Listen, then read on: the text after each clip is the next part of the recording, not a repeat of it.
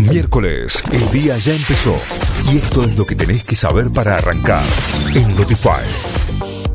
Vamos ahora sí a las noticias, comenzamos a informarnos. Los indicadores laborales mostraron avances respecto a la prepandemia. Según datos del INDEC, en el tercer trimestre de 2021, la mayoría de los indicadores que describen el mercado del trabajo reflejan una recuperación total ah, de los efectos provocados por la pandemia de COVID-19 y además muestran sensibles avances con respecto a la situación observada durante el periodo 2016-2019, según destacaron desde el Ministerio de Trabajo de la Nación. Diputados aprobó el proyecto de bienes personales con 127 votos a favor y 126 en contra. La Cámara Baja aprobó con modificaciones la iniciativa presentada por el Frente de Todos de reforma del impuesto de bienes personales. Ahora deberá ser tratada nuevamente en el Senado.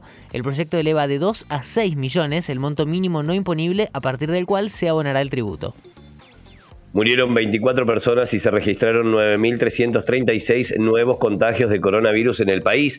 El Ministerio de Salud informó que son 803 los internados con coronavirus en unidades de terapia intensiva, con un porcentaje de ocupación de camas de 35,1% en todo el país y del 38,2% en el área metropolitana de Buenos Aires. Destruyeron 14.735 armas de fuego en el operativo más grande de los últimos cuatro años. El ministro de Justicia y Derechos Humanos, Martín Soria, afirmó que cada arma arma de fuego que logramos sacar de circulación y destruir significa mayor seguridad para nuestro pueblo. Esto lo dijo tras encabezar el acto en el que la Agencia Nacional de Materiales Controlados destruyó más de 14.000 armas de fuego provenientes de bajas patrimoniales de varias fuerzas de seguridad.